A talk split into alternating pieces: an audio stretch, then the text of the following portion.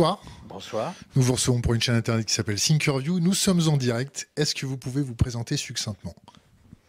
Bien, Renaud Van Ruymbeck, comme vous l'avez dit, euh, j'ai été juge d'instruction une bonne partie de, ma vie. J'ai notamment euh, travaillé 20 ans euh, au pôle financier en tant que juge d'instruction spécialisé. J'ai fini doyen étant le plus vieux dans la fonction, donc aucun mérite. Et j'ai pris ma retraite il y a trois ans. Vous écrivez maintenant? Vous faites des enquêtes pour vous? Quand j'ai arrêté, j'ai arrêté. D'un coup, ça vous a pas manqué? J'ai eu peur que ça me manque.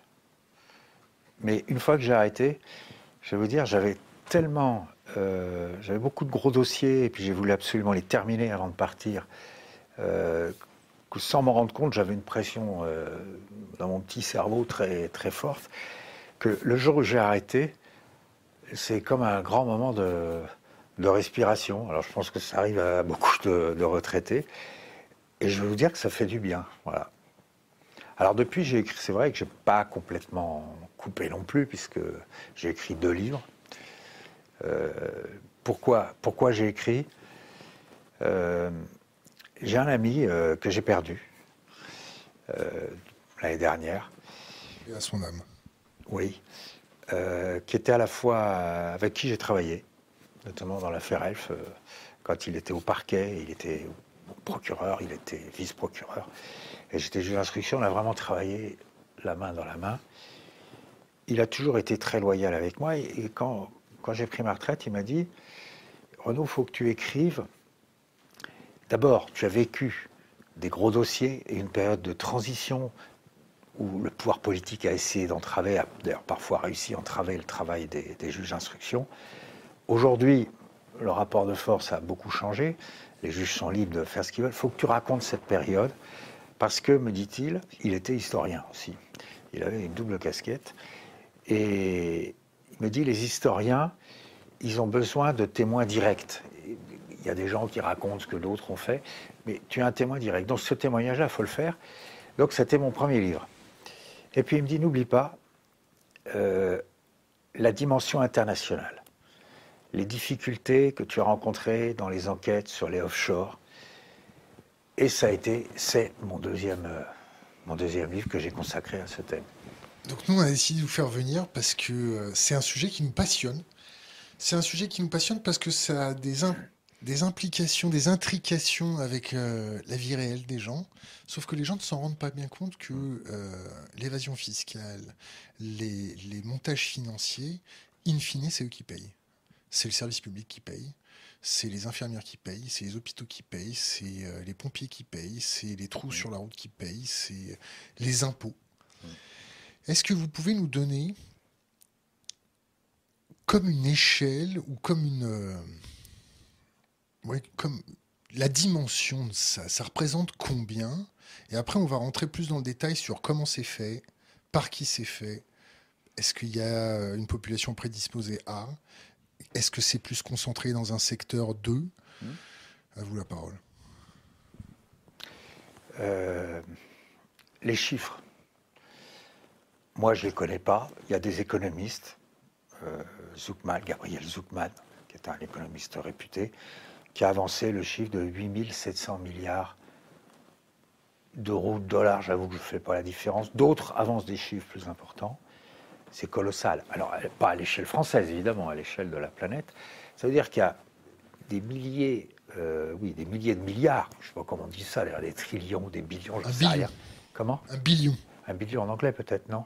C'est un trillion, alors en français, il me semble. Bon, c'est des sommes colossales euh, qui sont à l'abri dans les paradis fiscaux et qui, à minima, correspondent à de l'argent caché à l'abri du fisc, c'est-à-dire ceux qui ont cet argent ne, ne payent pas d'impôts, ou très peu. Et comme vous l'avez justement dit, euh, c'est un manque à, à, gagner énorme pour les États qui ont aujourd'hui, qui ont, quand même des... Vous parlez du rapport entre l'économique et le politique, mais on voit bien aujourd'hui que les États prennent la main quelque part et ont face à eux d'immenses défis. Vous avez parlé des hôpitaux, mais on pourrait parler aussi du financement de la Transition la, transi- énergétique. la transition climatique. Vous voyez que on arrive à lire dans nos pensées réciproques, ça me rassure. Euh, donc il y a des sommes énormes dont les collectifs, dont là, quand je dis l'État, pour moi, c'est la collectivité a besoin et dont elle est privée. Donc résultat, eh ben, ça fait porter toute la charge sur ceux qui ne fraudent pas, ceux qui ne peuvent pas frauder, ceux qui n'ont pas une dimension internationale et qui, eux, euh, vont euh, s'acquitter de l'impôt et payer des charges, etc. Donc ils vont payer cette, euh, qui vont supporter seuls cette charge. Et ça, je trouve que aujourd'hui, alors que les États ont des besoins énormes, euh, qu'ils accumulent des déficits, qu'ils sont très endettés, tout le paradoxe de toute cette histoire que j'ai découverte petit à petit, c'est de constater qu'il y avait une masse d'argent à leur porte, par- parfois un peu plus loin, on est d'accord, mais auquel ils ne touchaient pas. On ne touchait pas. Donc, je pense qu'un jour, je ne suis, pas- un pessimiste de nature, je pense qu'un jour, quand ils seront vraiment acculés, les États se réveilleront et feront main basse, non pas sur la ville, mais sur ces fonds euh, euh, qui sont fraudés. Les répercussions, bon, on, a déjà vu les répercussions. Comment on fait pour tracer ces flux financiers? Comment on les repère? C'est des insiders, c'est des lanceurs d'alerte C'est euh, comment on fait pour les traquer? Alors, à mon niveau, parce moi je parle, en fait j'ai fait un constat pendant, euh, pendant 20 ans, c'est-à-dire au début j'étais un béotien, je comprenais rien à ces circuits. Euh, au bout de 20 ans, j'ai commencé quand même à comprendre un petit peu comment ça marchait, la mécanique, comment, tout ça était, était organisé.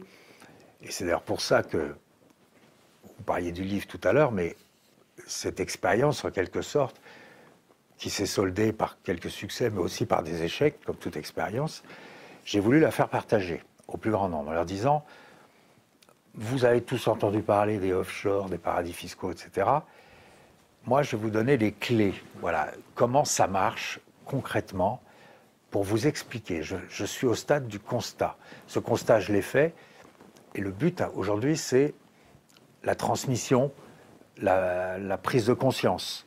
Voilà, c'est ça, mon, c'est ça ma démarche euh, fondamentale, en essayant d'expliquer le plus simplement possible des mécanismes qui paraissent, vu l'extérieur, extrêmement complexes, mais qui nous concernent. Parce que, encore une fois, c'est de l'argent fraudé, c'est des recettes en moins pour la collectivité que nous allons supporter et que nous supportons. Mais il n'y a pas que ça. Il y a aussi euh, des trafiquants de drogue. Euh, on parle des oligarques aujourd'hui. Il y a des oligarques. On veut geler les avoirs des oligarques. Très bien, mais allez-y, identifiez-les. Et là, on va commencer à. Et là, ça va être le, le début de la galère. C'est-à-dire que comment on peut identifier ces circuits? Pour répondre à votre question, c'est extrêmement compliqué. Moi, j'ai mis des années dans les dossiers à, reconstituer ou à tenter de reconstituer des circuits. Et parfois, je n'y suis pas arrivé. Pourquoi? Parce que quelqu'un qui cache 10 millions, 100 millions de dollars, qu'il a eu d'une façon totalement illégale, une personne corrompue, un trafiquant de drogue ou autre, euh, il va utiliser des, masques dans des- dans les paradis fiscaux. C'est-à-dire qu'il n'aura rien à son nom. Il va ouvrir des comptes un peu partout sur la planète à travers tout un réseau de ce qu'on appelle de sociétés offshore, qui ne sont que des sociétés bidons, des sociétés écrans que vous achetez aux Bahamas clé en main, à- ou à Panama, ou, ou aux îles Vierges britanniques. Et avec tout cet écheveau, il va multiplier les comptes, les masques. Et ce qu'il faut bien comprendre, c'est que quand, je, travaillais sur, des réseaux, par exemple, il y a eu la fraude carbone, qui a été une fraude euh, énorme, euh, on part d'un compte qu'on identifie. Alors déjà, il faut déjà l'identifier au départ. Et puis après, il faut reconstituer euh, toute cette chaîne de flux, tout, ce, tout canevas qui a été monté. Mais moi, à chaque fois, il me faut, il me faut du temps. C'est-à-dire que si j'ai un compte, un premier compte en Suisse, euh, il faut que je fasse une demande, il faut que le juge accepte de la traiter, il faut rentrer dans un cadre légal, et puis les personnes visées vont pouvoir contester ma mesure en Suisse même, ou au Luxembourg, au Liechtenstein, c'est pareil. Donc ça va prendre du temps. Donc j'aurai un premier compte au bout de 6 mois, 1 an, 18 mois. Et puis là, je vais m'apercevoir que l'argent, ben, il est parti à Singapour. Et là, à Singapour, ben, je vais envoyer une demande. Un an et demi plus tard, j'ai déjà un, an et demi dans la vue dans mon, dans mon enquête. Et à Singapour, je vais dire, ah voilà, il y a de l'argent qui est parti de Suisse sur une société offshore, une société panaméenne à Singapour. Qui est le bénéficiaire de cette société et qui est devenu cet argent Et là, on va me répondre au bout de six mois, un an, bah, c'est parti sur un autre compte dans la même banque de Singapour. Ils donnent le montant ou pas? Oui, ils donnent les relevés, mais vous croyez qu'ils vont ouvrir une enquête sur place pour, euh, cerner tous les comptes de Singapour? Non, ils répondent au compte-gouttes. Alors qu'à Genève, ils font pas ça. À Genève, ils font l'enquête. C'est-à-dire que quand ils voient de l'argent dans une banque de, Genève, Genève est un exemple pour moi. Quand ils voient de l'argent dans une banque et que ça va dans une autre banque de Genève, ils vont poursuivre les investigations, ils vont vous faire une vraie enquête. Ils vont vous dire, voilà, l'argent, il est pas Singapour. Non, Singapour, ils vous répondent, euh, voilà, voilà tel compte. Et puis vous allez, au bout de six mois, six mois, huit mois, vous allez apprendre que, l'argent, il passait systématiquement, à chaque fois qu'il y a de l'argent qui arrivait sur le compte A, il allait sur un compte B dans la même banque. Donc il faut que je refasse une demande. Alors pensez bien que face à un réseau organisé qui passe par 10 comptes bancaires dans 10, dans places financières différentes, alors moi je veux bien faire de l'archéologie judiciaire, euh, mais arrive un moment, euh, bah, le, temps joue contre moi et quelquefois on n'y arrive pas. Il y a d'autres fois on y arrive, parce que le but, et ça c'est nouveau euh, dans la, dans la culture judiciaire, en tout cas, ça n'existait pas avant en France, ça finit par rentrer dans les mœurs, c'est que maintenant, on va saisir l'argent. Et les grands défis aujourd'hui dans ces enquêtes, alors, des enquêtes qui ne portent pas sur de la fraude fiscale, qui portent euh, sur des, escroqueries, euh, des escroqueries à la TVA, euh, des, des, affaires de corruption, des affaires de trafic de drogue, etc., on vise la saisie des fonds. Et c'est extrêmement difficile et très aléatoire. C'est la saisie ou la confiscation? C'est-à-dire que euh, ça disparaît dans les, les, finances de l'État ou c'est séquestré? C'est saisi dans un premier temps. Il faut que le juge d'instruction arrive à identifier le compte où il y a encore l'argent, parce qu'il a le temps de filer entre-temps, parce que comme il faut des mois, des années. Et si par chance on arrive à identifier de l'argent qui est là, on demande la saisie, c'est-à-dire que c'est un blocage. Mais euh, moi, en tant que juge d'instruction, je ne peux pas confisquer, je n'ai pas ce pouvoir. Qui là? Le tribunal, plus tard. Donc je demande la saisie. J'ai obtenu une fois une saisie à Singapour. Je peux vous dire que. De combien? De combien? Ouais, plus. Il y avait. 2500 euh, euros Non, non, non. Il y avait euh, entre 15 et 20 millions de dollars, autant que je me souvienne. C'était quand même une somme importante. Mais rien que pour leur expliquer euh, que je demandais la saisie. Alors on me demande qui vous êtes. Bah, je suis juge d'instruction. Ah oui, mais on ne connaît pas le juge d'instruction à Singapour. Nous, on connaît que le procureur, il faut, un, il faut une décision d'une cour. Mais je dis, je ne peux pas donner. J'ai ce pouvoir. Même si je voulais demander à une cour, on me dirait, mais il est fou, il est tombé sur la tête, parce que mon système est complètement différent. Donc, ils ont fini par accepter, euh, parce qu'à force d'insister, mais ça a pris des mois, euh, la saisie. dit, je leur ai expliqué, mais un jour peut-être, vous aurez une décision d'une cour d'un tribunal qui, lui, ordonnera la confiscation. Parce qu'au stade de l'enquête, au stade de l'instruction, on poursuit, on cherche, on trouve, bon, mais après, une fois qu'on termine le dossier, s'il y a des charges suffisantes, on renvoie devant un tribunal, et seul le tribunal pourra ordonner la confiscation. Au bénéfice de l'État? Oui, au bénéfice de l'État, sachant que les saisies à l'étranger, elles sont partagées entre l'État qui va exécuter, en l'occurrence Singapour, ça peut les intéresser, et, le pays qui demande. Voilà, après, ça se joue euh, entre, entre États. Je voudrais qu'on parle des, architectes, des concepteurs de ces circuits, euh, ceux qui mettent le, bitume bien lisse et bien droit pour pouvoir se accélérer sur ce type de voie. Je voudrais qu'on parle du profil et je voudrais ensuite qu'on parle de quand vous arrivez à attraper le propriétaire d'un compte et que vous arrivez à l'avoir devant vous pour le questionner, le profil, comment ça se passe, comment vous menez un, interrogatoire, euh, est-ce que vous travaillez avec les services fiscaux, euh, est-ce que les services fiscaux sont suffisamment euh, charpentés, est-ce qu'on leur donne suffisamment de moyens pour aller chasser et chasser au gros calibre? Comment ça se passe? Alors, le juge d'instruction, il travaille avec des enquêteurs qui sont spécialisés. Il peut aussi travailler avec des douanes, les, douanes. Les douanes, euh, ça marche bien. Hein. Les douanes judiciaires, voilà, qui peuvent avoir des renseignements. Parce que toute la difficulté, c'est d'être renseigné, c'est de savoir qu'il y a un compte qui se balade à Singapour. C'est le plus dur. Une fois que vous avez identifié un premier compte, vous tirez un fil. Et ça, c'est au juge, euh, au juge de le faire. Donc, il va falloir identifier ces avoirs avec le but de, de les saisir. C'est-à-dire, ils ont circulé, donc il y a tout un travail que le, que le, juge, que le juge doit faire. J'ai perdu le fil de la question, pardon. C'était les concepteurs, ensuite les concepteurs. Je vais vous expliquer. Je vous donne un exemple. Fraude, fraude à la TVA. Il y a un jour un monsieur qui, va, qui a expliqué le procès et qui a d'ailleurs euh, a été jugé, il a répété en audience publique du TVA, c'est pour ça que je peux en parler. Euh, comment s'est fait la fraude à la TVA La fraude à la TVA, vous avez un, vous avez un téléphone portable. J'en ai un. Bon, je ne sais pas combien il vaut. Imaginez qu'il vaille 500 euros. C'est plus 1000, hein, non? Ouais, enfin, il n'est pas tout neuf, le mien. Hein. Et puis, je vais le garder parce que je ne veux pas, je veux pas rajouter à la, à la, comment dire, à la, pollution, au carbone, machin, etc. Bon, imaginons qu'il vaille 1000 euros. Euh, TVA, 200, euros. Donc moi, je vais l'acheter 1000 euros. Et les 200 euros de TVA, ils vont euh, normalement euh, pour l'État.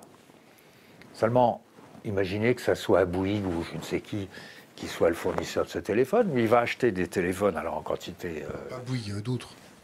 D'autres, oui. Citons, citons pas de nom, mais beaucoup vont, vont, acheter. Mais non, mais de bonne foi, ils vont acheter des téléphones à l'étranger euh, en quantité importante. Et parmi ces fournisseurs ou ces sous-fournisseurs en amont, vous avez des petits malins qui vont euh, vendre des téléphones hors TVA, qui vont, pardon, qui vont acheter ces téléphones hors TVA et qui vont les vendre TVA incluse. Bon, je fais court parce que je ne veux pas être compliqué, mais ils vont prendre au passage les 20% de TVA. C'est-à-dire que sur les 1000 euros euh, que j'aurais payé sur mon téléphone, il y a 800 pour ceux qui ont fabriqué le téléphone, et 200 non pas pour l'État, mais pour les fraudeurs. Et ces fraudeurs, ils ont mis l'argent à Hong Kong avec des, multiples sociétés, etc. C'est compliqué, mais c'est ça la fraude à la TV. On appelle ça de l'escroquerie, parce que ces gens-là récupèrent les 200 euros de TVA, et qui est lésé, une fois de plus? L'État, la collectivité qui est prévue de faire ça. C'était à vous et moi. Voilà, exactement. J'aurais préféré payer 800 plutôt que de donner 200 à des, à des fraudeurs. Donc les concepteurs, comment ça se passe à l'interrogatoire les, les, profils de, Alors d'abord, quand vous avez un réseau de, fraude à la TVA, euh, le concepteur, faut le trouver. Je dirais le commanditaire. Les douanes vous aident et les services fiscaux vous aident Oui, pour ça. ils m'aident. Bien sûr qu'ils m'aident parce qu'ils ont beaucoup de renseignements et ils, sont, ils nous sont euh, extrêmement utiles. Et en plus, nous, on communique aussi.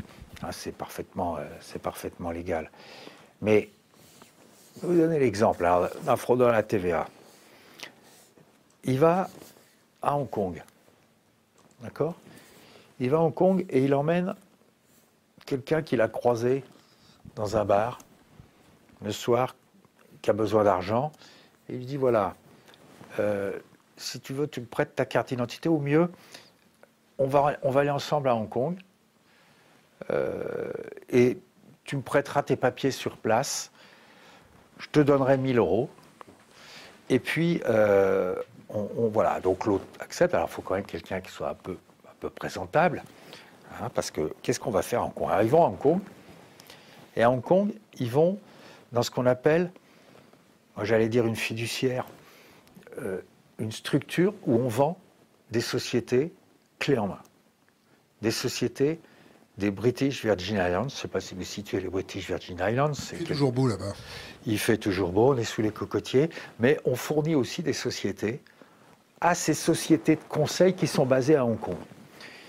Et donc là, il va avec son gérant, celui qui va devenir le gérant qui, hein, qui vit, euh, qui a du mal à payer son loyer, qui est au chômage, etc., et qui lui va gagner 1000 euros en espèces, pour lui est important. Puis en plus, il va avoir deux jours, deux jours de voyage tout frais payé à Hong Kong. Et donc là, il va acheter une société des British Virgin Islands, je dis bien à Hong Kong. C'est là qu'on marche sur la tête parce qu'on est dans la fiction euh, totale. Et il va dire voilà, c'est une société pour, le monsieur qui m'accompagne, qui est le gérant de la société. Donc, ils vont sortir de là, ils vont avoir une société offshore, une société écran, une société bidon, avec pour gérant celui euh, qui accompagne. Le lendemain, qu'est-ce qu'ils font? Vous savez que pour un circuit offshore, il faut des sociétés, mais il faut aussi, il faut aussi un compte bancaire. Ben, ils vont aller chez HSBC. Ou chez un autre. Ou chez un autre, la Standard Chartered Bank, chez un autre si vous voulez. Et là, ils vont se présenter à la banque en disant, voilà, moi, je veux faire du commerce avec la Chine. Euh, je suis dans le vêtement, je suis dans ci, je suis dans ça, ou dans l'informatique. Euh, je voudrais ouvrir un compte, j'ai une société. Et là, dans la banque, on va leur ouvrir un compte au nom de la société des British Virgin Islands, dont le gérant sera l'homme de paille, celui qui est recruté pour ça. Je peux, vous déconcentrer une seconde? Mais allez-y. La banque en question, qui a pignon sur rue, elle se pose pas les questions Elle se pose aucune question. Et en plus, elle va, par la suite, il va y avoir des fonds qui vont arriver sur le compte. On va ouvrir, ils vont aussi ouvrir un deuxième compte dans une autre banque au nom de la même société. Et moi, j'ai vu des comptes où tous les jours, il arrive 50 000 euros, 100 000 euros, et aussitôt, ça repart. C'est ce qu'on appelle des comptes de passage. N'importe quel banquier bah, lucide va se dire, mais à quoi ça correspond? On voit bien que c'est des comptes de passage. En France, vous avez un organisme qui s'appelle Tracfin. Je veux dire, si, vous ne faites pas la déclaration à Tracfin, vous allez vous faire taper sur les doigts. Et on va les poursuivre, la justice fera son travail. Eh bien, à Hong Kong, non. On ne fait pas. Pourtant, Hong Kong, euh, avait affiché des, des task force. Euh, je suis allé une, fois en réunion à l'OCDE, ils étaient là, en disant voilà, nous, on lutte contre le blanchiment. On lutte... Et là, ils font rien. Et en plus, ils vont recevoir par la suite des demandes des, juges d'instruction qui vont enquêter. Vous croyez qu'ils ouvriraient une enquête et qu'ils poursuivraient les, les responsables? Non. Voilà. Et là, on voit la tolérance de ces pays à l'égard de ces process. On est quand même dans l'escroquerie à la TVA, ils le savent, on leur dit, on leur écrit. je reviens à mon, gérant, là, qui vient avec... Euh, son homme de paille Avec son homme de paille. C'est l'homme de paille qui va être le gérant. C'est le seul qui va apparaître. D'ailleurs, un jour, quand les impôts vont remonter la filière, ils vont bah oui, ils vont tomber sur le, sur le gars qui n'arrive pas à payer son loyer tous les mois et il va apprendre qu'il y a des dizaines de millions d'euros qui sont passés sur son compte à Hong Kong. Donc il va tomber de l'armoire. Évidemment, on est complètement à côté de la plaque. Alors moi, j'ai toujours dit aux enquêteurs, quand après j'ai reconstitué un peu la chaîne, j'ai dit, écoutez, moi, les gérants, je ne veux pas en entendre parler.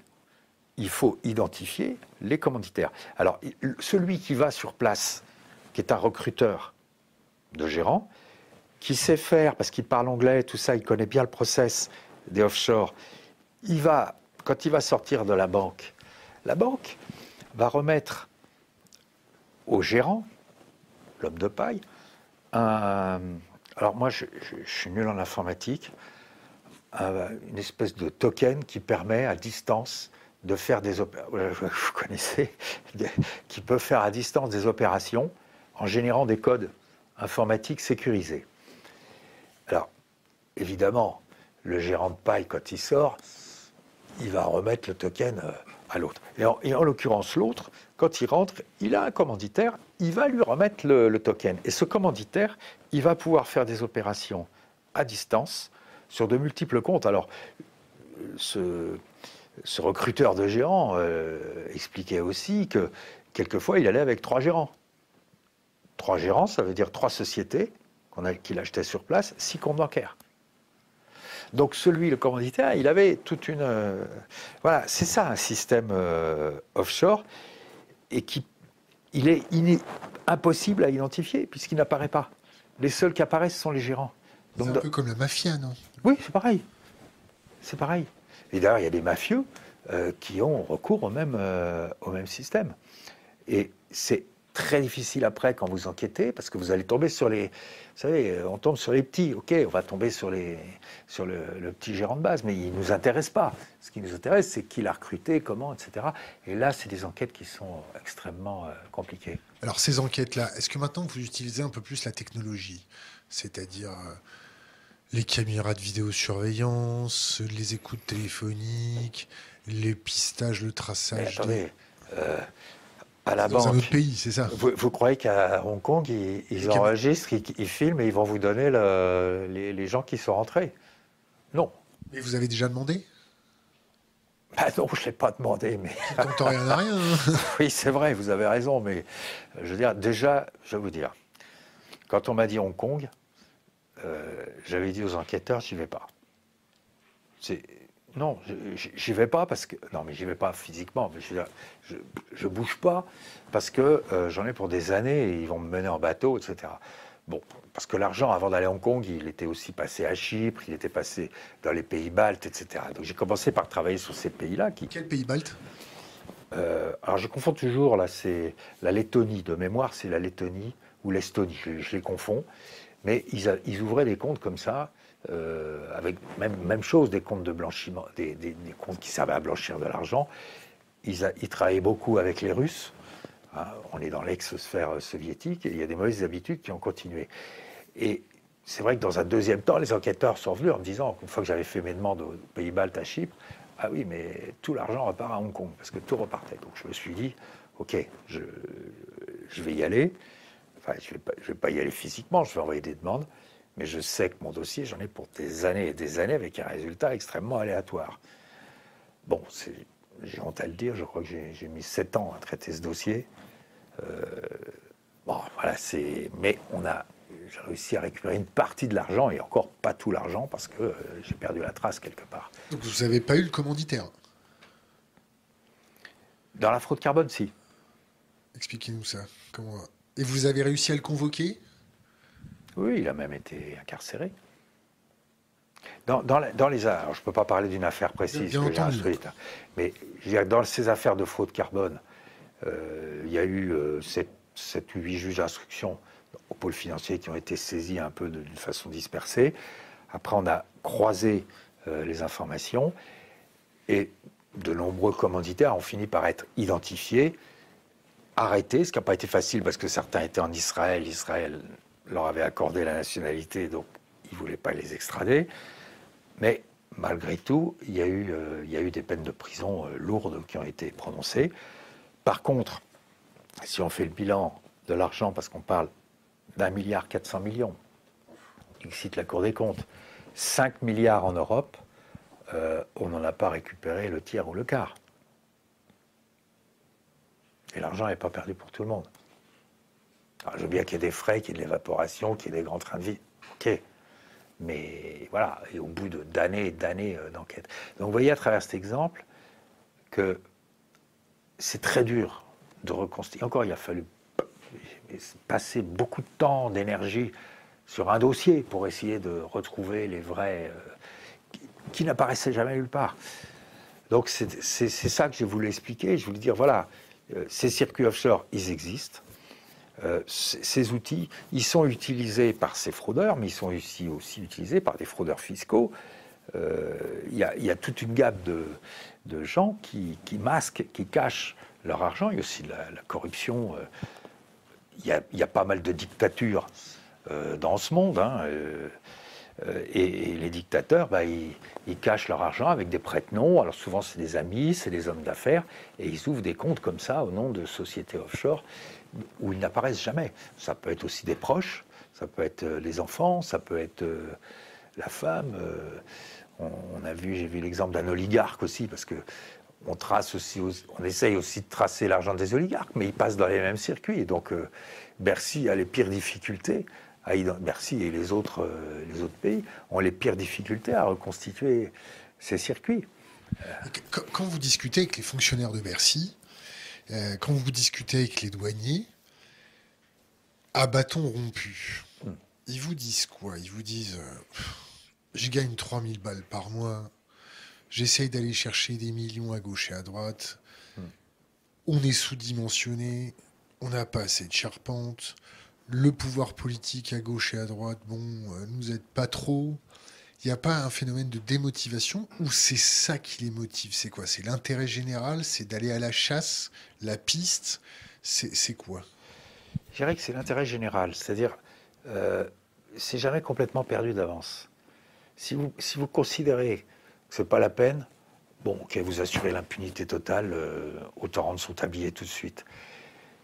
Si vous persévérez, d'accord, vous aurez un taux d'échec, mais quelquefois vous arriverez à faire bouger un peu les lignes. Voilà. Et je crois que dans notre monde, euh, il faut les faire bouger les lignes. Eh ben oui, parce que. Euh, ça n'a pas l'air de bouger beaucoup là. Hein. Il y, y, a, quand même des, des avancées euh, qui sont faites au niveau de l'OCDE. des échanges de données d'information entre pays. Mais vous savez, plus on avance, plus les circuits sont sophistiqués et je dirais qu'à chaque fois, les fraudeurs, ils ont un coup d'avance. Donc, euh, c'est extrêmement euh, compliqué. Et en plus, les, offshore, elles bougent. Là, je vous parlais de Hong Kong il y a quelques années. Euh, aujourd'hui, je ne suis pas sûr que, que les grandes fortunes aillent à Hong Kong, sachant que le grand frère chinois est pas loin. Bon, je veux bien que les Chinois corrompus cachent leur argent à Hong Kong ou ailleurs. Aujourd'hui, je dirais que Singapour euh, se frotte les mains. Euh, et puis vous avez l'émergence de, nouvelles places. Le Liban était aussi une place prisée. Oui. Bon, Chypre l'a été. Elle ne l'a plus été. Il semble qu'elle le redevienne pour les oligarques. Bon. Euh, et puis vous avez des pays comme Dubaï aujourd'hui qui prospèrent sur l'argent.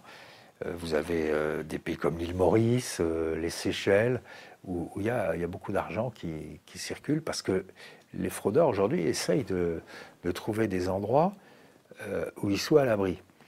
Et alors je dirais qu'en plus, vous avez, vous avez vu, il y a les papers. C'est ces fameuses fuites euh, d'informations. Voilà, ces fuites d'informations qui ont nécessairement des lanceurs d'alerte euh, à l'origine, et ces informations qui vont être traitées par des grands, euh, des grands journaux, des grands médias, euh, qui vont analyser et qui vont publier des listes. Euh, il y a eu par exemple les Dubai Papers, il y a eu les Panama Papers, tout ça dans une période récente, ce qui prouve que le phénomène perdure. et je me dis, à chaque fois que je vois des, des parutions, je me dis, finalement, ils ne sont pas à l'abri d'un lanceur d'alerte d'une fuite. Alors, ces fuites. Ou de, de, bons hackers. Oui, ça peut être des hackers, ça peut être aussi des informaticiens de l'intérieur. On n'en sait rien. Alors, il y a les lanceurs d'alerte qui, apparaissent directement, et puis il y a cette nouvelle technique de, lanceurs d'alerte qui passe par la presse. Parce que la presse, elle est libre. Elle a le, bah, cas, il y, a des, médias qui le sont. Bon, ne me demandez pas de faire le procès de la presse, je ne me permettrai pas. Mais vous avez des médias qui Vous auriez envie Comment? De faire le procès de la presse? Non. Non, non, parce que dans, dans le cas que, qui m'intéresse, la presse euh, agit dans l'intérêt euh, collectif et de façon euh, désintéressée. Et, Disclose et, et, tout ça, la CIG. Le Monde, euh, le Guardian, euh, voilà, le New York Times, euh, le Zeitung en Allemagne, ils analysent chacun leurs propres nationaux, en quelque sorte, et ils, agissent collectivement, ils exploitent des, milliers de, données, alors qu'ils ont par ces hackers ou par ces informaticiens, parce que malgré tout, à chaque fois, même si vous faites une opération à, Hong Kong euh, avec votre token à distance, il y a toujours une trace informatique. Tout passe par une, ligne informatique. Sauf si vous, allez chercher des espèces. Ok, mais les espèces, euh, ça, va jusqu'à 50, 100 000 euros. Au-delà, euh, ça, va être visible, il faut les ramener. Donc, les grands fraudeurs, eux, ils agissent comme ça, masqués à travers des circuits offshore et à travers des virements informatique qui laisse toujours une trace. C'est comme ça que les, les, informaticiens qui ont accès à un fichier euh, d'une banque ou d'une fiduciaire vont, euh, vont y avoir accès, vont réussir à décrypter dans des circonstances que, bon, que j'ignore. En tout cas, quand il passe par la presse, il bénéficie du secret des sources, puisque personne ne peut identifier les sources. C'est la liberté de la presse. Et c'est important. Donc vous avez comme ça des masses d'informations qui, sont euh, qui sont révélées et qui créent euh, chez les fraudeurs de l'insécurité. C'est peut-être d'ailleurs pour ça que les, hommes politiques préfèrent les valises de cash, non? Parce que c'est plus difficile à aller les chercher. Il n'y a que les chiens qui peuvent leur, leur repérer ou un contrôle inopiné des douanes sur un quai euh, de gare, c'est ça? Oui, mais je vais vous dire, les valises de cash, ça. Je me souviens de l'ancien dictateur du, Nigeria, Abacha, dont vous avez dû entendre parler. Il paraît que quand ils sont allés chez lui, à sa mort, euh, ils ont trouvé plein de, de billets. Bon. Euh, mais le plus gros n'était pas là. Le plus gros, il était en Suisse et il était en Angleterre. En Suisse, les Suisses ont fait un travail parce qu'il y a eu une plainte du successeur de, ce, dictateur. Et ils ont recouvré quand même des centaines de millions de, francs suisses. On parlait de milliards de dollars au départ. Hein.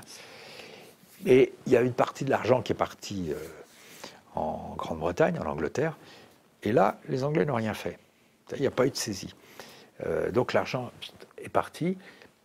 Il n'est pas perdu pour tout le monde. Donc euh, le cash, oui, mais le cash, vous ne pouvez pas transporter 10 millions d'euros, c'est pas possible. Trop de risques. Surtout en billets de 500. Il faut les avoir. Bah, attendez, en billets de 500, que, comment vous allez les écouler Vous avez des billets de 500 Moi, je, alors, il faudra en commander à la banque, mais pourquoi? Et puis, comme ça, vous parliez des lanceurs d'alerte. Euh, en France, on a eu Stéphanie Gibault, euh, qui, nous a donné quelques informations et qui a donné quelques informations au fisc.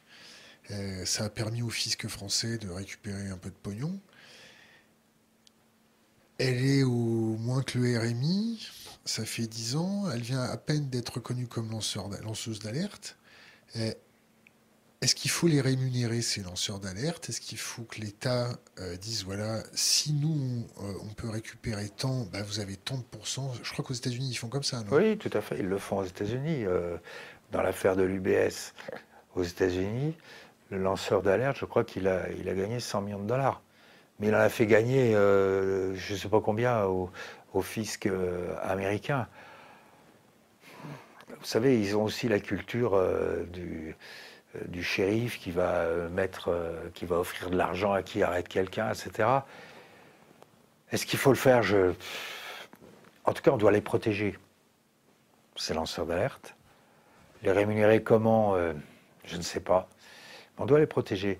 Je peux vous dire qu'en Europe, il y a des lanceurs d'alerte qui non seulement n'ont pas été protégés, mais qui ont été poursuivis par la Suisse, par le Luxembourg pour violation du secret bancaire, atteinte au secret bancaire. Et ces pays préfèrent. Préféraient. Bah, c'est pas si vieux que ça. Regardez au Luxembourg, euh, il y a eu des condamnations. Il y a encore. Euh, oui, ils hésitent maintenant parce que derrière, vous avez la presse qui est derrière, qui va dénoncer leur comportement. Mais euh, il y, en a un en Suisse qui a été incarcéré comme ça pendant plusieurs mois en Espagne. Bon, donc sur mandat d'arrêt des, des Suisses. Pourquoi? Parce que ces pays veulent affirmer la primauté du secret bancaire. Peu importe ce que ça cache, il y a une violation du secret bancaire par quelqu'un de l'intérieur, un informaticien, etc. Il a détourné, donc les banques déposent plainte et ce sont eux qui se retrouvent euh, poursuivis. Alors qu'aux États-Unis, non seulement ils ne sont pas poursuivis, en plus, les Américains ont obtenu, dans l'affaire du UBS, la liste des clients. Parce que si vous ne la donnez pas, si vous, banque, vous ne donnez pas la liste, qu'est-ce qui va se passer? Ben, Est-ce que vous allez pouvoir continuer à faire des opérations aux États-Unis? Est-ce que vous allez pouvoir faire des opérations en dollars? Si vous ne pouvez plus, vous êtes mort, vous n'existez plus. Dans l'affaire HSBC, qui a eu à la même époque en France, pas seulement en France d'ailleurs, parce qu'il avait des, fichiers des copies de fichiers euh, qui, ont, alimenté d'autres pays où on a découvert beaucoup de fraudes, où il y a eu des, sommes importantes, eh bien, ils ont refusé de coopérer. Ils ont refusé de coopérer au motif que les fichiers étaient volés. Donc il y a deux poids, deux mesures. Et sur cette fameuse copie de fichier, est-ce que des fois il y a des copies de fichiers trafiquées? Mais oui, ça peut. Ça peut. Donc, il faut toujours comparer à l'original. Mais si le pays, en l'occurrence la Suisse, refuse de vous donner l'original au motif que, mais non, c'est un fichier volé, on refuse, on va poursuivre celui qui vous a donné les fichiers, c'est compliqué. Ça facilite pas le travail. Est-ce que, dans vos listes, est-ce que dans vos listes, ou est-ce que vous avez vu certaines listes, euh, ou certaines fuites euh, de Panama Papers, de Papers, de machin, est-ce que vous avez vu des noms de leaders politiques européens? Mais Ils en ont sorti. Alors, j'ai pas, pas toutes les listes. Euh, oui, il y, en a, y en a eu. Mais je n'ai pas en tête le, contenu, le nom des, personnes. Il y a, y a, des hommes politiques, il y a aussi des, des, gens du, showbiz, a, enfin, des gens qui ont beaucoup d'argent et qui le cachent. Voilà. Euh, et puis il y a aussi des trafiquants de drogue, il y a, de tout.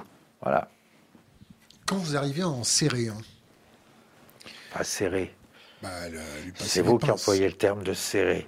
Euh, Moi, je ne sers pas, j'instruis. Je cherche à comprendre. Bon. Quand vous arrivez à le faire venir avec des pinces, d'accord? La pince. Euh, à la cheville, la pince. Accompagné, vous voulez dire. voilà, merci. Je cherchais le mot d'ailleurs. Bien entouré. le profil en face, est-ce que pourquoi ils fraudent C'est juste pour en avoir plus, toujours plus? C'est parce qu'ils sont égoïstes? C'est parce que quoi? Moi, je ne lis pas dans leur, dans leur pensée. Euh, euh, il y a l'appât du gain, évidemment. Euh, quand, quand, vous, quand vous économisez, si j'ose dire, un ou deux millions d'impôts, euh, bah, vous les gagnez, vous les avez en plus, vous ne les, payez pas à la collectivité. Donc, euh, il y a, encore une fois, il y a aussi des, escrocs. Donc là, là euh, tout l'argent est, détourné et ils masquent tout. comme je disais, il il y a de tout. Donc voilà, je pense que c'est surtout la pas du gain, évidemment. Alors, question Internet. Hum, hum. Comment voit-il la frontière entre évasion fiscale et optimisation fiscale? A-t-il des suggestions pour faire évoluer la législation dans ce domaine? Hmm? euh, Pour moi, l'évasion fiscale, c'est à peu près la même chose que l'optimisation fiscale. C'est-à-dire que c'est le moyen, euh, notamment pour des multinationales, euh, de ne pas payer d'impôts. Bon, les GAFA, et autres qui agissent. Les GAFA, par exemple, on le sait, euh, quand, ils vont, quand ils opèrent en France ou en Allemagne, euh, ils ne vont pas mettre leur siège en France ou en Allemagne. Ils vont mettre leur siège européen en Irlande ou à l'île de Man ou je ne sais où, dans des pays, aux Pays-Bas même, au Luxembourg, dans des pays où ils feront remonter les bénéfices, sachant qu'ils paieront beaucoup moins d'impôts que s'ils euh, laissaient leurs bénéfices dans le pays où ils, travaillent. Mais c'est légal. C'est apparemment légal. Si c'est apparemment, c'est que c'est légal. C'est légal, mais ça le devient de moins en moins. Parce que où est la frontière entre l'évasion et la fraude fiscale? C'est une question de perception ou une question de loi? C'est oui, il y a une question de loi, mais c'est vous savez, des lois internationales, euh, il n'y en a pas. Donc, euh, il y a quand même les lois euh, pour le commerce, pour oui, la guerre. Oui, mais qui va vous poursuivre? Un État, Bercy, ou, ou le parquet national financier, ou des juges d'instruction d'un État. Il faut que dans la législation, ça soit considéré comme de la fraude. Et il y a une évolution actuellement, mais qui n'est pas complètement faite, et à mon avis, il faut aller plus loin qui consiste à dire, vous par exemple, vous omettez de déclarer 10 euh, 000 euros sur votre euh, feuille d'impôt. C'est pas possible. On a une expert comptable. Elle nous laisse pas faire ça. oui, mais tout le monde n'a pas un expert comptable. Euh, écoutez, il y a quand même aussi de la fraude fiscale en France. parce qu'elle va nous regarder ce soir. Et oui, mais par exemple, vous savez, les, maintenant, les, la plupart des employeurs déclarent les, revenus des personnes, mais pas toujours. Donc, euh, si vous n'avez pas une démarche positive, euh, je sais pas moi, si vous, si vous avez des revenus fonciers que vous ne les déclarez pas, ça peut, ça peut passer à travers. Bon, si vous ne déclarez pas tout. Consciemment, volontairement. Oui, bien sûr. C'est une omission. on va vous dire fraude fiscale. Je suis une multinationale. Je vais voir 10 conseillers fiscaux qui vont me dire, vous avez les revenus là, mais on va faire des conventions intra-groupes pour faire remonter les bénéfices de la, du pays où on paye des impôts vers un pays où on paye beaucoup moins d'impôts. Légal. Apparemment légal parce qu'il y a tout un montage, il y a tout un stratagème. Et c'est là la limite. Parce que comment pouvez-vous dire qu'une mission, c'est de la fraude fiscale et que des montages euh, qui sont faits parfaitement sciemment et qui n'ont d'autre but que de ne pas payer l'impôt, vous allez dire là, c'est légal. Euh, vous achetez un avion, un jet, déjà vous allez polluer. Un jet privé, vous polluez. Excusez-moi de le dire, mais bon. Vous allez me dire, oui, je dis ça parce que je ne circule pas en jet. Ok, d'accord. Mais ça pollue énormément. Mais... Vous aimeriez bien hein, quand même. Ah, j'adorerais être en jet. Ah, je n'ose même pas imaginer. Mais j'aimerais bien aussi ne pas payer la, TVA lorsque j'achète mon jet. Comment je fais? Ben, Il y a des conseillers qui vont me dire on va créer une société à l'île d'Oman et on va vous faire tout un montage et vous éluderez la TVA. Un yacht, j'aimerais bien avoir un, yacht de 50 ou 60 millions. On va faire un montage à Malte. casquette, je vous verrais bien avec la petite casquette.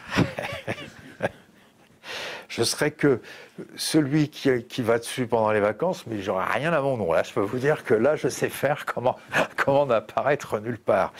C'est peut-être que je vous déclarerai d'ailleurs comme, euh, comme bénéficiaire. Vous m'adoptez, c'est ça? Voilà, je vous prendrai votre carte d'identité et on, se débrouillera. Mais voilà, donc les yachts, c'est pareil. Euh, il y, y, a ce qu'on appelle les leasing maltais. Vous allez à Mal, vous créez fictivement une société de leasing, et vous allez dire c'est de l'évasion fiscale, c'est pas de la fraude fiscale. Je ne suis pas du tout d'accord avec ce, raisonnement. Et je souhaite qu'on évolue vers de la fraude parce que je, trouve que c'est la même chose, c'est même pire. Donc, euh, et ça porte sur des sommes qui sont, qui sont énormes. Voilà, alors avant de dire c'est légal, pour répondre à la question de, l'internaute, euh, qui est une excellente question, je dirais que l'évasion L'optimisation, c'est celui qui achète son yacht, qui voilà, ou la multinationale qui va implanter son siège en Irlande et faire remonter ses bénéfices par une convention intra-groupe là. On est dans l'évasion, dans l'optimisation. Et c'est vrai que les avocats vont vous dire c'est parfaitement légal. Bon, c'est discuté pour les raisons que je viens de vous indiquer. À côté de ça, vous avez la fraude fiscale. Monsieur, vous n'avez pas déclaré l'intégralité de vos revenus, c'est de la fraude fiscale. Vous avez perçu sur un, vous êtes dirigeant de l'international dans une, dans une entreprise importante, sur un contrat international, l'intermédiaire vous a versé 500 000 euros sur un compte à Chypre, c'est de la fraude fiscale. Et en plus, c'est du détournement de, de c'est de l'abus de confiance, c'est du détournement de biens de, de la société dont vous n'êtes que le, que le salarié ou le mandataire si vous êtes directeur général. C'est combien de tôles ça? Si... Les textes prévoient 50 ans Et, euh, avec ou sans aménagement? Bien sûr. Il y a toujours des aménagements. Bah, comme toute personne. Toute personne condamnée, et c'est normal, a droit à des aménagements. Si j'ai des problèmes de santé. Euh, euh, vous savez, vous avez des remises de peine lorsque vous comportez bien en prison, que vous faites des efforts de réinsertion, etc.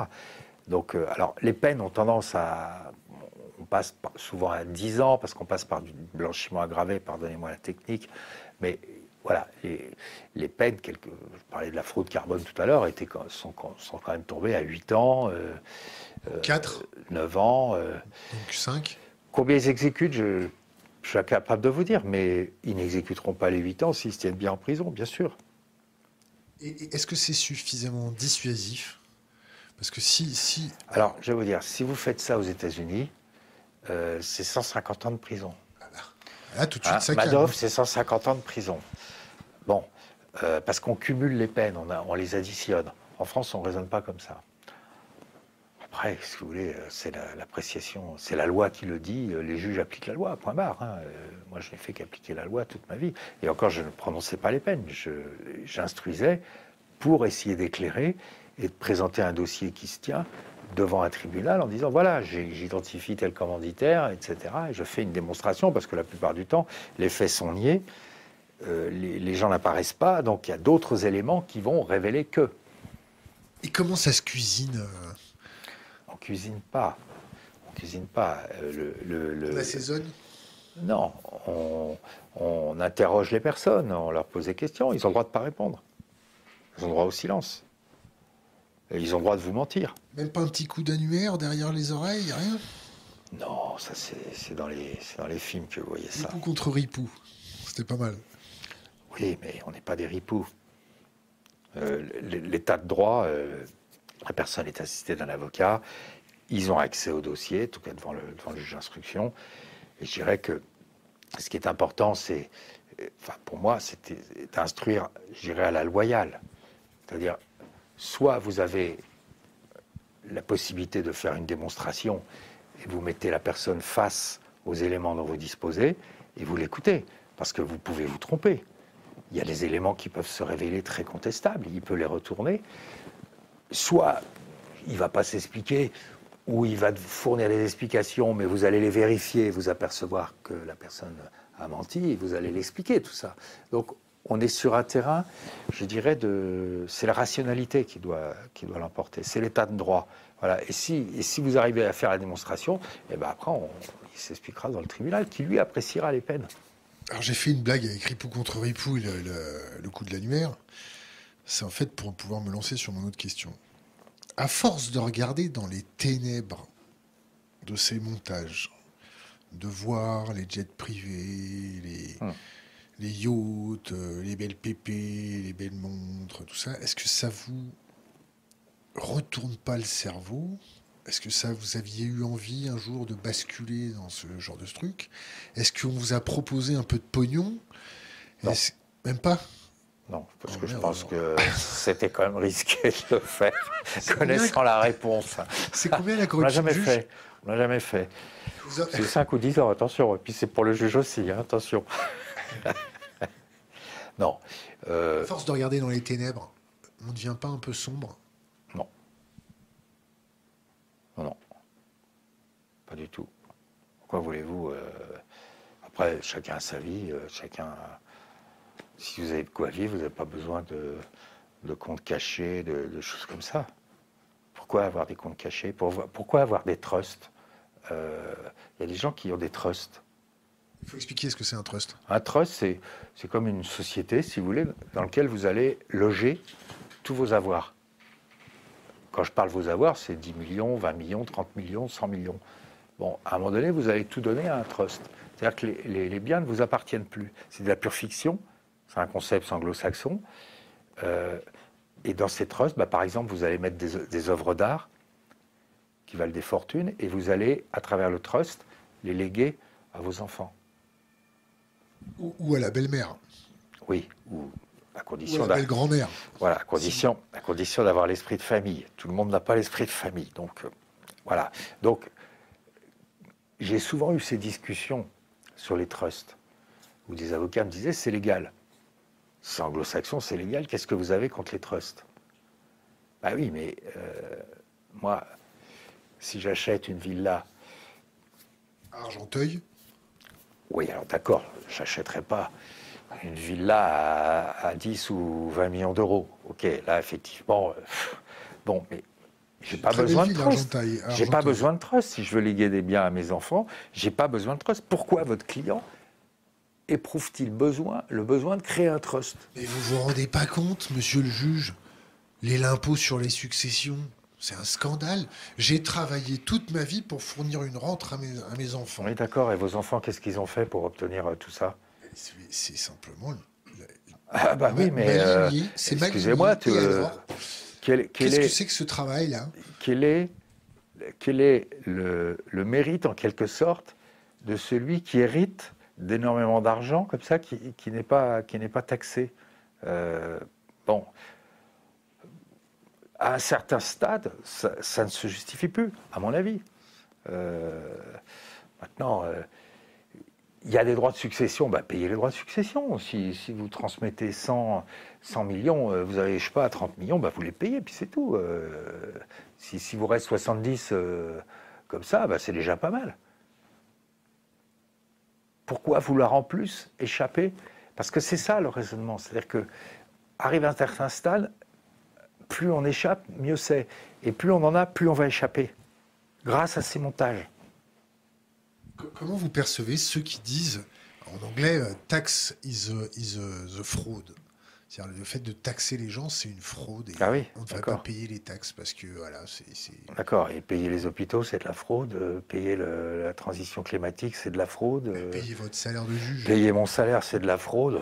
oui, bah, oui bah, c'est votre vision, c'est pas la mienne. Non, c'est pas ma vision. Non, c'est la vision de ces gens-là. Merci. Voilà, voilà ces arguments-là. Une fois, j'avais un, ambassadeur du Liechtenstein qui, qui m'a dit, euh, dans la discussion, comme ça, informelle, oui, mais parce qu'il y avait de l'argent caché au Liechtenstein. Je dis, bah oui, mais c'est peut-être pas tout à fait normal. Il dit, oui, mais vous taxez trop en France. Bah oui, si vous taxiez moins, il n'y aurait, y aurait pas d'argent euh, ou moins d'argent. Donc finalement, on, a une soupape, euh, comme vous dites, une soupape qui est, utile, euh, utile pour tout le monde. Oui, mais attendez, monsieur, si, vous, vous allez à l'hôpital, vous êtes gravement malade, vous croyez que c'est à Vadus qu'on va vous soigner? Si vous mettez vos enfants à, l'université euh, gratuite, comme c'est le cas en France, euh, qui va payer? Qu'est-ce qu'il a répondu? Il a, il, a, il a considéré que j'étais vraiment un, taxateur. Communiste. Pas loin, pas ah. loin. Dialogue de sourds. Vous l'aviez convoqué? Non, non, pas du tout. C'est une conversation informelle que j'ai eue comme ça. Vous étiez retrouvés dans la même pièce Oui, c'est ça, voilà. Vous étiez dans le même métro comme ça avec Pas dans le même métro, mais... Euh... RER Non. Il y avait d'autres personnes de ce genre-là, de ce calibre-là, dans la pièce? Dans le même métro, dans le même wagon? D'abord, c'était pas dans le métro, ça devait être... C'était pas à Bruxelles ou ailleurs, je sais plus. Ça remonte à, à 10-15 ans. Ouais, mais ça va... Vous savez, les... j'ai pas de mémoire. Vous avez appris, à force de faire des interrogatoires, que la mémoire sélective, c'est bien, non? Elle est très sélective. L'amnésie sélective Très sélective, l'amnésie, oui. oui. Vous pouvez me parler quelquefois de telle affaire, de telle société, je vais m'en souvenir. Mais vous voyez, là où je l'ai rencontré, je ne me souviens plus. Je suis désolé. Par contre, je me souviens très bien de ce qu'il m'a dit. la transparence. Quand on, voit que les États renoncent euh, à faire la transparence euh, de ce qui est fait dans les boîtes, ça vous fait quoi? Alors de quoi vous parlez là? La transparence dans les boîtes? C'est-à-dire que on peut plus avoir accès à euh, la comptabilité des boîtes, c'est le secret des affaires, c'est le secret de, du secret bancaire, c'est le secret du secret, c'est... Si, si, vous, si on parle des, paradis fiscaux, c'est un sujet, il y a des secrets bancaires très forts. C'est-à-dire que c'est tout le problème, c'est que euh, on considère que le secret bancaire fait partie la protection dont toute personne a, le droit légitime de, elle peut légitimement en bénéficier. Voilà. Et tant qu'on aura plus ce secret bancaire va être fort, plus, euh, plus vous aurez de fraude, évidemment. Maintenant, que votre voisin n'ait pas accès à votre compte bancaire, ça ne me choque pas. Euh, moi, je distinguerais la collectivité, euh, l'État, qui est représenté par bah, des juges, des procureurs, des, inspecteurs des, impôts, etc., qui, eux, doivent avoir accès aux informations. Mais que les, que les particuliers aient accès à ces mêmes informations, ça, c'est pas possible. Moi, je comprends qu'il y a une protection. Voilà, c'est un autre sujet. Euh, on n'est pas dans la transparence totale. On pourrait l'être, on l'est pas. Ça ne me gêne pas. ça, ne me gêne pas. Ce qui me gêne, c'est que quand on a un compte à Dubaï, euh, ni les juges d'instruction, ni, les, ni Bercy ne pourront avoir accès aux informations, ils n'auront juste pas de réponse. Ça, ça me gêne. Question Internet de Dédé. Que fait Bercy concrètement, selon M. Van Runbeck, pour récupérer l'argent qui devrait être déclaré? Comment pense-t-il que les citoyens puissent contrôler le travail de Bercy? Ben, Le problème de Bercy, c'est qu'il a le même problème que, que les juges. C'est-à-dire que comment voulez-vous qu'ils sachent que quelqu'un a 10 euh, millions à Singapour? S'ils ne savent pas, qu'est-ce que vous voulez qu'ils fassent? Vous aurez beau multiplier les effectifs, vous ne saurez pas. Alors si un jour ils ont une information, bah, ils vont la traiter, bien sûr, mais ils vont se heurter au même problème que les juges, c'est-à-dire, bah oui, il faut obtenir le compte de Singapour, c'est une société offshore, etc., c'est des circuits, enfin, vous connaissez la chanson. Euh, question d'Internet. En parlant de Bercy, on l'arrête quand le verrou de Bercy? Alors, le, verrou de Bercy, il est quand même, euh, il a quand même euh, été affaibli le verrou de Bercy. C'est-à-dire que dans les grandes fraudes. Moi, vous savez, on parle du, verrou de Bercy. C'est quoi le verrou de Bercy? C'est le fait de garder le contrôle de la poursuite des fraudes. Voilà.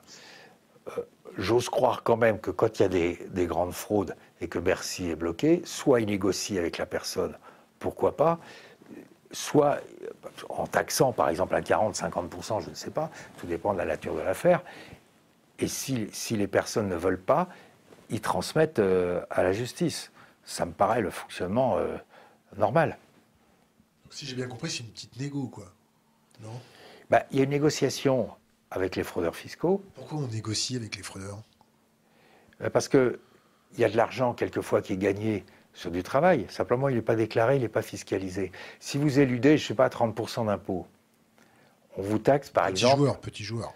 Oui, bah, peut-être petit joueur, mais vous êtes, vous êtes- d'abord, est-ce que c'est vous qui venez spontanément ou est-ce que c'est Bercy qui vous a identifié? Le problème, pas, du- pas du tout, la, se pose pas dans les mêmes termes. Parce que celui qui vient spontanément, on aura tendance à pas trop le taxer. On taxera plus un- avec un plus. euh, en- bien sûr, je suis pas dans le secret de Bercy, j'en sais rien, c'est eux qui, qui- qui font ça.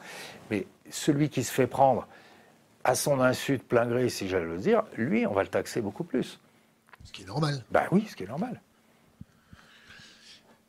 Euh, question Internet. Bonsoir à la team. Le futur de l'évasion fiscale, selon lui, a-t-il malheureusement un avenir radieux?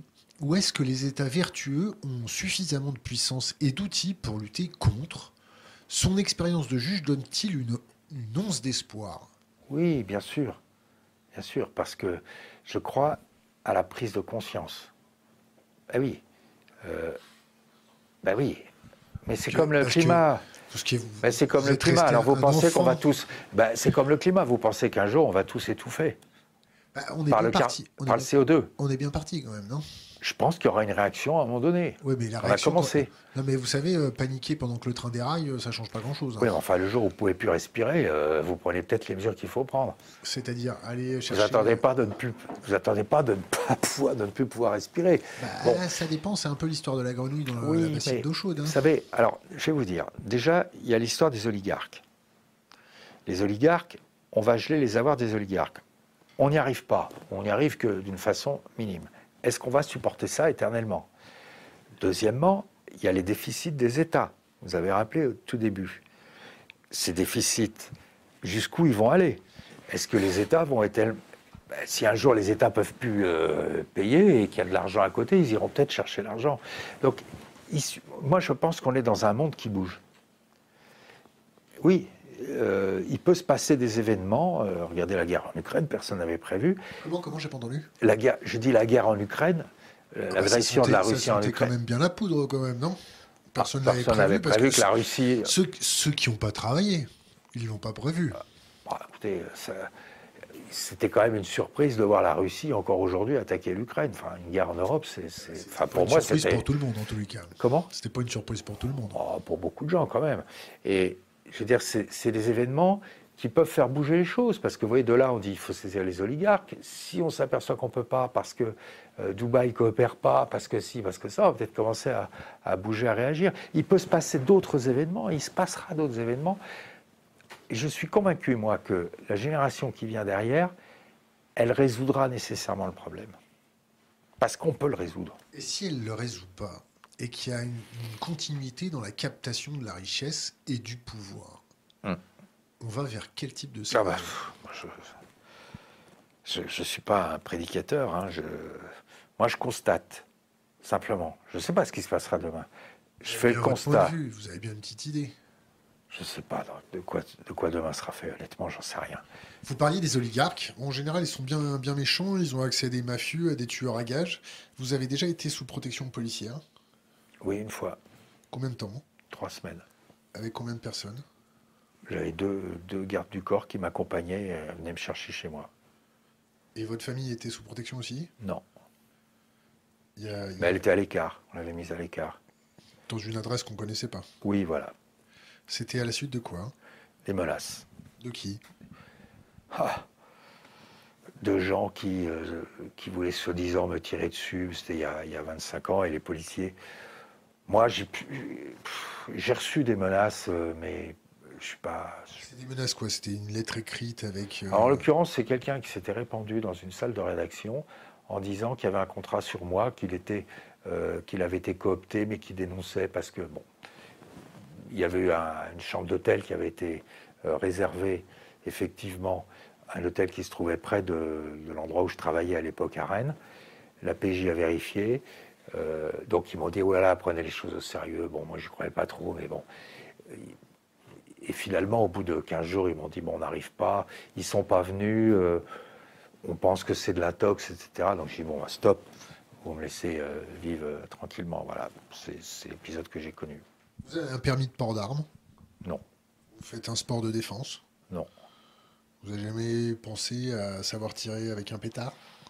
Bah, J'ai appris à l'armée pendant mon service militaire, mais ça remonte, ça, remonte ça, remonte, ça remonte à euh, 60. Euh, c'est pas grave. 73, 74. Avoir la mémoire qui 74, flanche, voilà, 74, ouais, mais ça marque hein, le service militaire. Vous êtes, vous êtes pour le retour du service militaire? Écoutez, je l'ai très mal vécu. On se demande bien pourquoi. je l'ai très mal vécu, euh, mais je reconnais que ça avait un mérite, c'est que tout le monde était mélangé.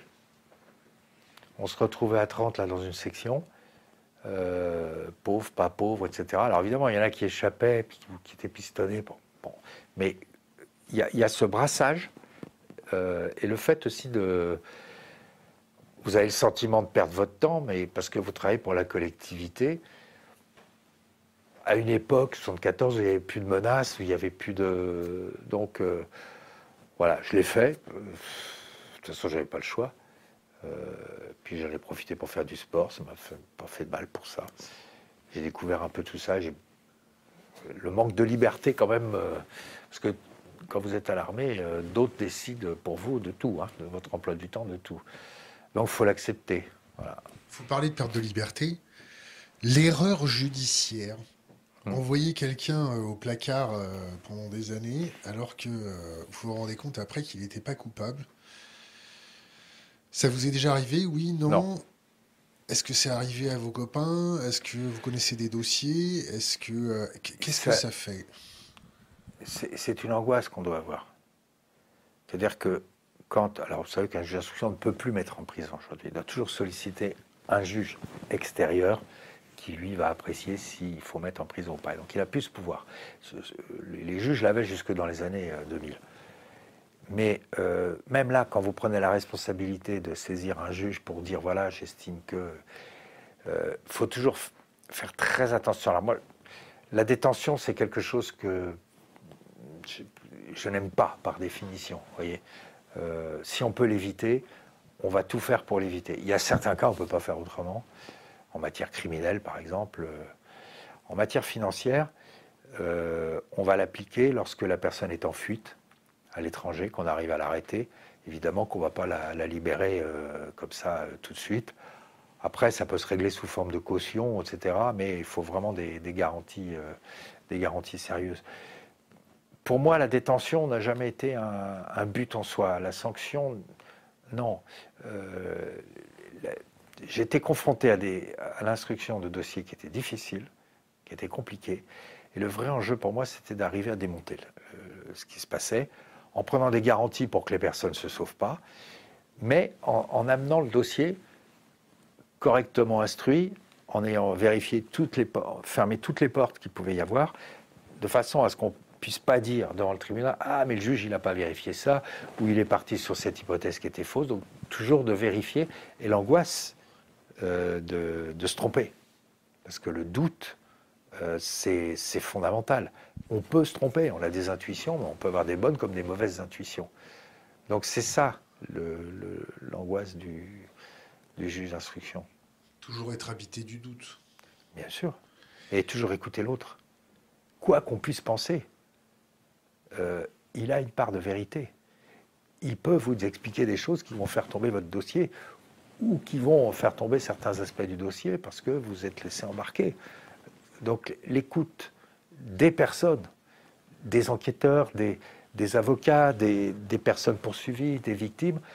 Il faut que le juge écoute tout ça et qu'il essaye de comprendre et de rationaliser un petit peu les choses pour, pour, que, pour construire son dossier. Quel regard vous portez sur le système carcéral français?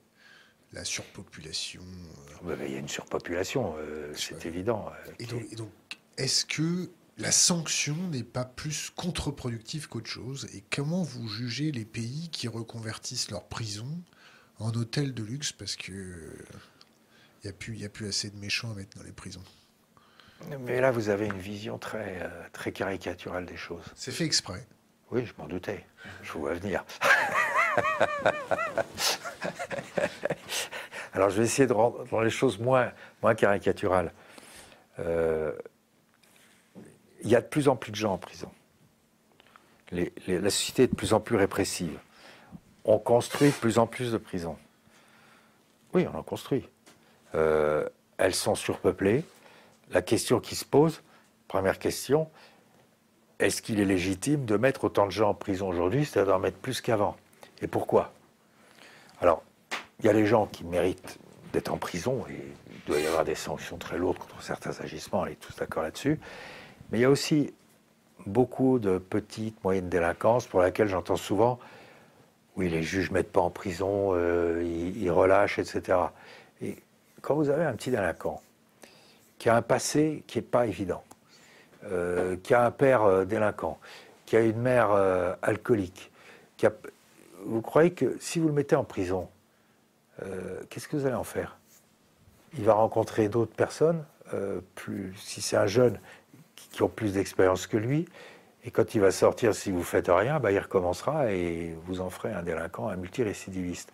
C'est pour ça qu'il y a quand même des lois en France qui prévoient la réinsertion. Et pour réinsérer les gens, il faut les aider. Il faut des éducateurs. Euh, ben oui. Euh, vous savez, il y a qu'à. Bon. Faucon. Oui. Bah, j'ai présidé les assises il y a très longtemps.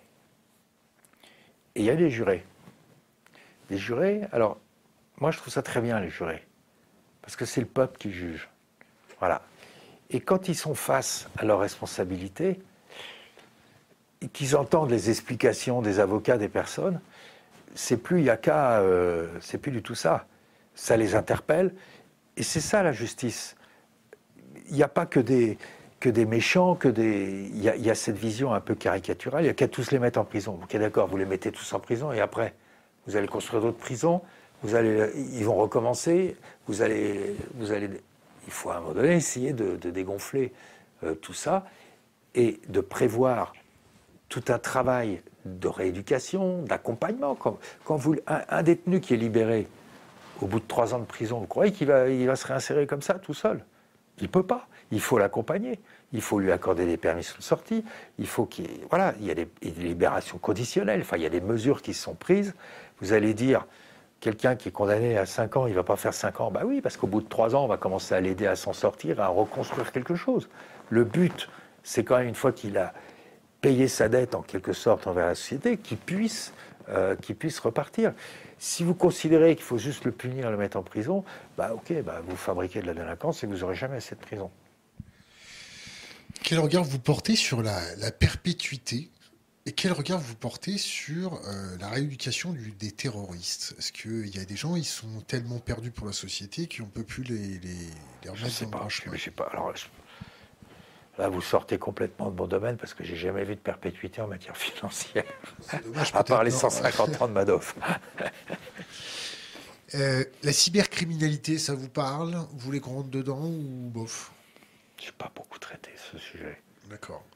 Euh, je suis un vieux, hein, je suis pas. Oh ouais, vous n'avez pas de si vieux que ça quand même. Bref. Alors, parlons de Dubaï. Le cas des influenceurs à Dubaï. Le cas des influenceurs Ouais, ouais, du genre un peu euh, beauté. Vous en avez entendu parler ou pas? Le cas des influenceurs? Ouais, quand Bruno Le Maire est sorti en disant Bon, alors les arnaques, euh, machin, vous étiez à Dubaï, racontez-nous un peu tout ça. Non. Non. Est-ce que vous avez un sujet que vous voulez euh, aborder avec nous et notre communauté? Est-ce que vous voulez parler d'un truc qui vous tient à cœur, qui vous tient à, quelque chose. euh, Non, moi, ce que j'ai voulu euh, à travers ce livre, c'est justement expliquer aux gens qui nous écoutent euh, une réalité, ce que j'ai fait un peu avec vous, en essayant d'être le plus, le plus clair possible, j'espère que je l'ai été, pour expliquer comment ça marche.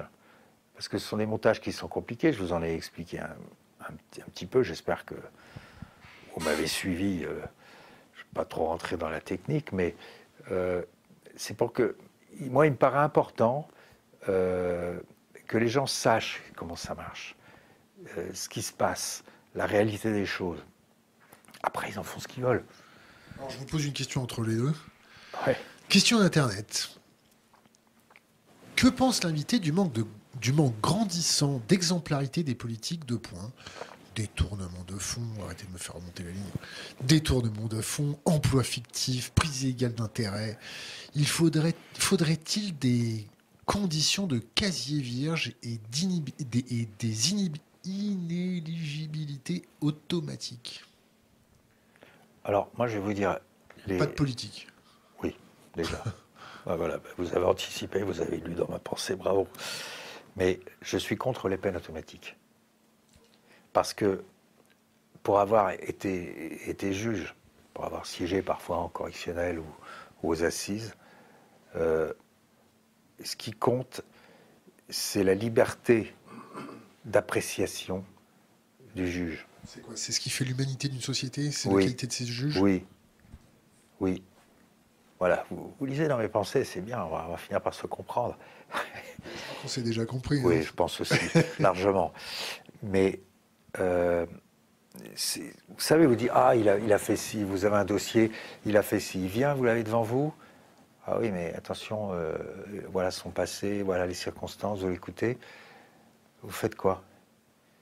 Euh, J'ai ma liberté en tant que juge. Alors, je ne suis pas tout seul, en général, on est trois, parce que c'est des, des décisions très lourdes pour les personnes euh, qu'on a à juger. Mais il faut cette liberté. Parce que si vous dites, il a ça fait trois fois qu'il commet un vol, donc c'est automatiquement cinq ans, vous apercevez que depuis, parce qu'il s'est écoulé un certain temps, ben, il est réinséré, il a trouvé un travail, etc. Vous allez quoi? Vous allez casser tout un, toute une reconstruction. Donc il faut laisser la, la liberté au juge d'apprécier. C'est pour ça que toutes les peines automatiques, je suis absolument contre. Et quand la société se radicalise, est-ce qu'il faut que nos, nos juges se radicalisent aussi? Non. Non, les, les juges doivent garder leur humanité et doivent, doivent toujours garder une distance. Alors évidemment, on est sensible à ce qui peut se passer dans un quartier, etc. Évidemment. Mais on ne doit pas être... euh, vous savez, je l'ai vu avec les médias. euh, on ne doit pas être, comment dire... On doit toujours mettre de la distance, tant que possible. C'est-à-dire qu'on on doit essayer d'être juste. D'être juste. C'est- compliqué parce que, bon, il y a les deux, côtés de la balance. Vous savez, c'est très difficile la justice. hein. C'est pas Yaka. Donc, question Faucon. Quand on voit le manque de moyens de la justice, a-t-il des craintes pour le moyen terme sur les dégradations des conditions de travail des juges? Et j'en profite pour balancer une autre, autre question. Euh, la récidive chez les fraudeurs fiscaux, elle est élevée? Bah, déjà, pour être récidiviste, euh, quand vous êtes fraudeur fiscal, il faudrait déjà que vous soyez attrapé une fois. Un récidiviste, c'est quelqu'un qui a déjà été condamné. Si vous prenez les fraudeurs fiscaux euh, qui ont leur argent en Suisse ou ailleurs, ils n'ont jamais été condamnés. Donc, ils ne sont pas récidivistes au regard de la loi. Sur le manque de moyens de la justice? Bah, je crois que tout le monde en a conscience aujourd'hui. Euh, Il y a aussi, euh, il n'y a pas que les moyens. Euh, prenons la matière que je connais un peu, c'est la matière financière. Vous décidez demain de doubler le nombre de juges d'instruction, d'enquêteurs, etc. de prison? Le prix, d'accord. Euh, vous ne réglez pas le problème de Singapour? Il faut peut-être doubler notre euh, budget de l'armée et aller envahir Singapour direct. Vous n'avez peut-être pas besoin d'envoyer l'armée pour mettre euh, Singapour euh, au pas. Euh, Qu'est-ce qu'on fait pour mettre Singapour au pain Il Bah, faudrait que les pays qui sont spoliés décident un jour d'assurer des règles de transparence à Singapour, à Hong Kong, aux îles Caïmans, à Chypre, etc. Pourquoi on le fait pas? Il faut Parce qu'on- que c'est parce que c'est compliqué d'abord. Ensuite, c'est comme le- c'est comme l'environnement, c'est pareil. Il faut une volonté internationale forte, euh, qu'il n'y a pas. Euh, il faut une prise de conscience. Je crois que ça passe par une prise de conscience du citoyen. Le jour où le citoyen considérera que c'est c'est un sujet important, les politiques commenceront à, à- à bouger. Mais c'est pas c'est pas à l'échelon de la France qu'on va régler le problème, évidemment. C'est tout le problème, toute la difficulté là. La France, c'est un paradis fiscal pour les autres ou pas? Non, pas du tout. Pas pour tout, les Qataris qui investissent en France euh, ou des choses comme ça, non? Ah bah, après qu'il y ait des accords fiscaux avec certains États parce qu'ils investissent chez nous, c'est une chose, mais ça, c'est. c'est- Oui, je vois ce que vous voulez dire. Question d'Internet. Que pense-t-il du fait d'engager d'anciens criminels pour arriver à traquer les nouveaux Il n'y a rien de mieux qu'un voleur pour attraper des voleurs. D'accord, mais euh, ce monsieur qui a fraudé à Singapour, est-ce qu'il connaît le compte euh, de son voisin? Moi, je crois plus au lanceur d'alerte qui va, qui va vous donner des informations et que vous allez traiter. Alors, question provoque. Il faut que j'arrive jusqu'à la fin. Ah, question provoque. Je pense que c'est une question provoque. Je suis étonné qu'il ne soulève toujours pas la nécessité du bagne comme outil de lutte contre la corruption et la fraude. A-t-il un avis sur l'exemplarité des peines pour faire réfléchir les autres? Je crois que la meilleure. C'est pas une question de bagne, c'est la question d'identifier l'argent. Le jour où celui qui a de l'argent à Singapour se dira ça va se savoir, j'ai 9 chances sur 10 d'être pris, il, il viendra payer ses impôts. Tant qu'il a une chance sur 100 d'être pris, il ne viendra pas, quelle que soit la peine. S'il a 9 chances, euh, s'il a 9 chances sur 10 d'être pris et d'en plus de recevoir des coups de bâton en plein cagnard, Oui, mais c'est pas ça la justice. On est dans les états de droit. je Le caricature. bagne, il y a longtemps. Bah oui, mais. Ah, la belle la époque, c'est ça.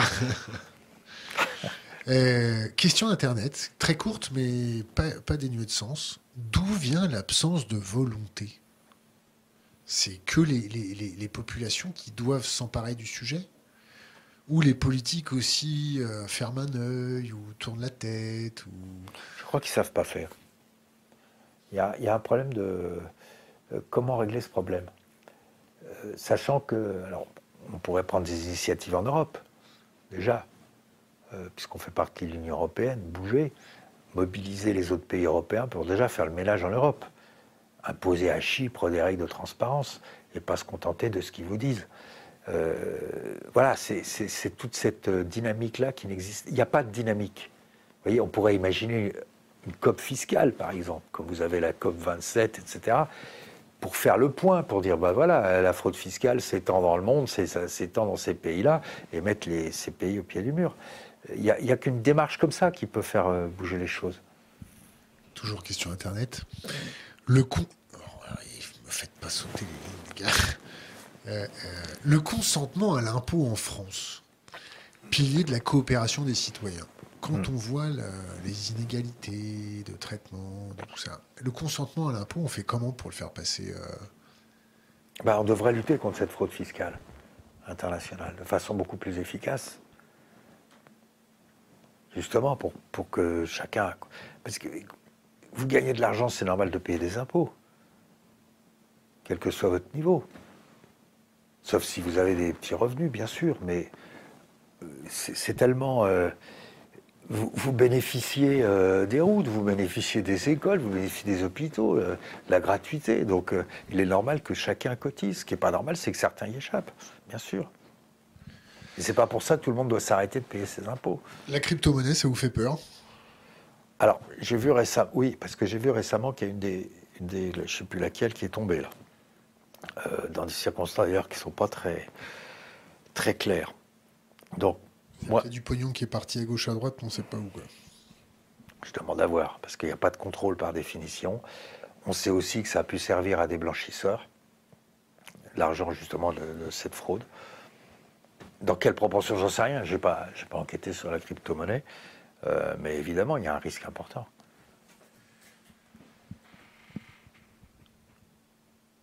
Est-ce que vous avez trois conseils? Non, trois bouquins et un conseil pour les jeunes générations. Pourquoi trois bouquins? Parce que j'ai envie de trois bouquins. Bah, moi, je vous donne, je vous J'ai donne trois le- bouquins. bah, je vous donne le mien. Non, ça c'est interdit ça. trois, Ça bouquins vous qui ont, suffit pas? trois, trois bouquins qui ont compté dans votre vie, qui vous ont fait grandir, qui vous ont fait, qui ont construit votre euh, votre raisonnement, construit votre personnalité, qui ou qui vous ont fait voyager, qui vous ont transcendé, qui vous ont fait vi- vibrer ou peut-être vriller. Là, c'est très personnel. Ça n'a rien, plus rien à voir avec la, la justice, avec notre sujet. Bah ouais. Pourquoi vous voulez qu'on continue l'interview? Moi, je veux bien, mais euh, j'ai adoré Socrate, Platon, Pourquoi? Parce que euh, Socrate n'a pas de, de vérité. Euh, il amène l'autre devant sa contradiction, pas uniquement par le dialogue. Et ça, c'est une démarche qu'on n'a jamais dépassée.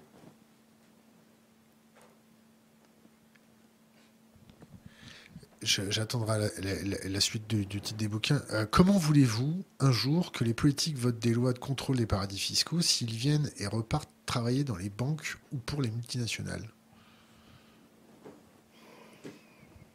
Vous pouvez travailler dans des banques, des multinationales, sans faire des montages euh, dans des paradis fiscaux. Ouais, bah, J'aime bien vous l'entendre dire, parce que l'activité bancaire, c'est pas que ça. Mais bien sûr. Mais euh, je dirais même dans les multinationales, même dans les prenez, prenez la Suisse, par exemple. Si vous prenez la Suisse, toute l'ingénierie qu'il y a en Suisse de banques, etc., la majeure partie des opérations, c'est des opérations qui sont, euh, qui sont transparentes, qui ne sont, qui sont pas euh, contestables. Moi, je vous parle de la part grise. Voilà. Et il y a aussi cette part-là. Mais ce n'est pas toute l'économie mondiale. Quand on parle de 8700 milliards, je ne sais pas combien il y a d'argent qui circule dans le monde. Il y en a beaucoup plus. Donc, il ne faut pas tout réduire à cette part qui est, qui est fraudée. Donc, il y a des activités légitimes des banques, des multinationales qui sont tout à fait normales. Revenons à nos livres. Oui. Vous en avez euh, deux titres à nous donner. Alors, deuxième livre, euh, le livre de la tranquillité. Ça vous parle?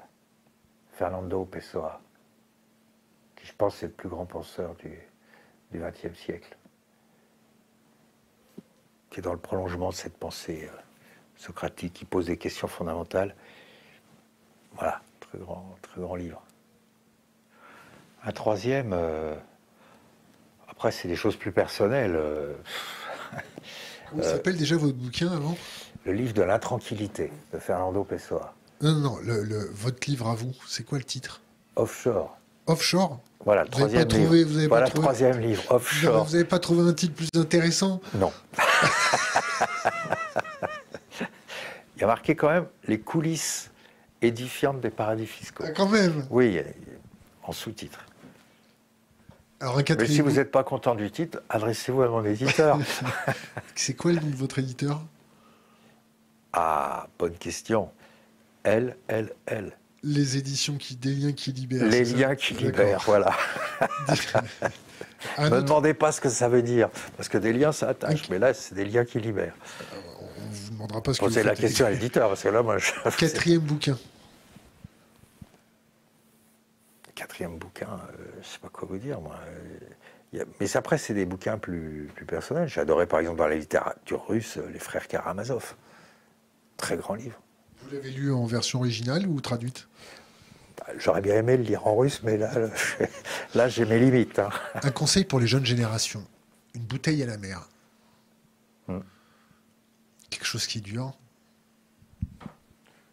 De jeter une bouteille à la mer? Non, avec un conseil dedans quand même. Pour les jeunes générations. Une bouteille en verre recyclable avec un Mais gardez bouton. vos idéaux. C'est le plus important. Soyez fidèles à vos idéaux, les trahissez pas. Non, ça paraît. Oui, C'est pas mal. C'est pas mal. ouais, il y a mieux. Bon, d'accord. Renaud Van Ruynbeck, merci. Je vous en prie. C'est moi qui vous remercie du temps que vous m'avez accordé. Toujours un plaisir de vous recevoir. Ah bah écoutez, partagez.